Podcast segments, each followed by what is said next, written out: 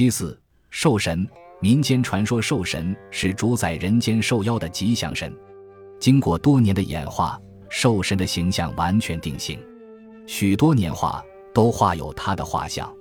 其特点极为鲜明：大脑袋、宽脑门、短身材、长胡须、笑模样、高手杖。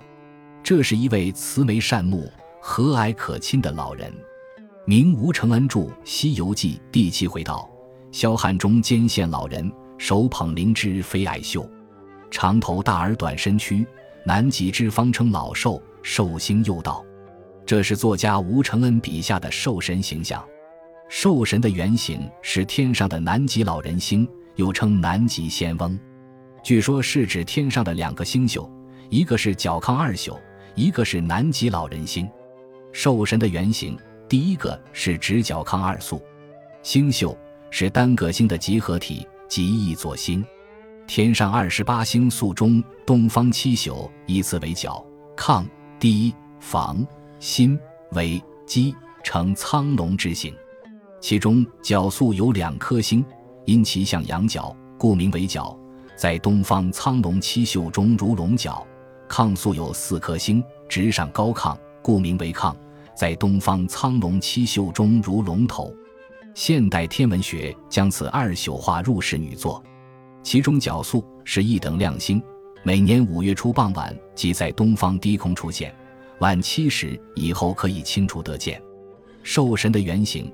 第二个是指南极老人星，这颗星天文学的名字叫船底座阿拉发星，位于南半球南纬五十度以南，是一等以上的亮星。因它处于南纬五十度以南，在我国北方不容易看到，但在长江以南，尤其是岭南地区却很容易看到。特别在二月间晚八时以后，它出现在南天的低空，周围没有比它更亮的星，所以很显眼。秦朝的皇帝很崇拜南极老人星，《史记·封禅书》说：“秦并天下，于社好有寿星祠。”这是说秦朝统一全国后，在首都咸阳建造了寿星祠，供奉南极老人星。供奉的原因是认为南极老人星很灵验，见到他天下太平，见不到他天下就动荡。他可以掌管国运的长短，因此。立祠供奉南极老人星，以便取得他的祝福。汉朝的皇帝也很重视礼拜南极老人星。据《汉书·礼仪志》记载，汉明帝期间（五十八至七十六年）在位，曾主持一次祭祀寿星的仪式。他亲自敬献贡品，宣读尊敬老人的祭文，同时还特意安排了一次宴会，与会者均为七十岁以上的古稀老人。盛宴之后。汉明帝还恭敬地赠送酒肉谷米及一柄手杖。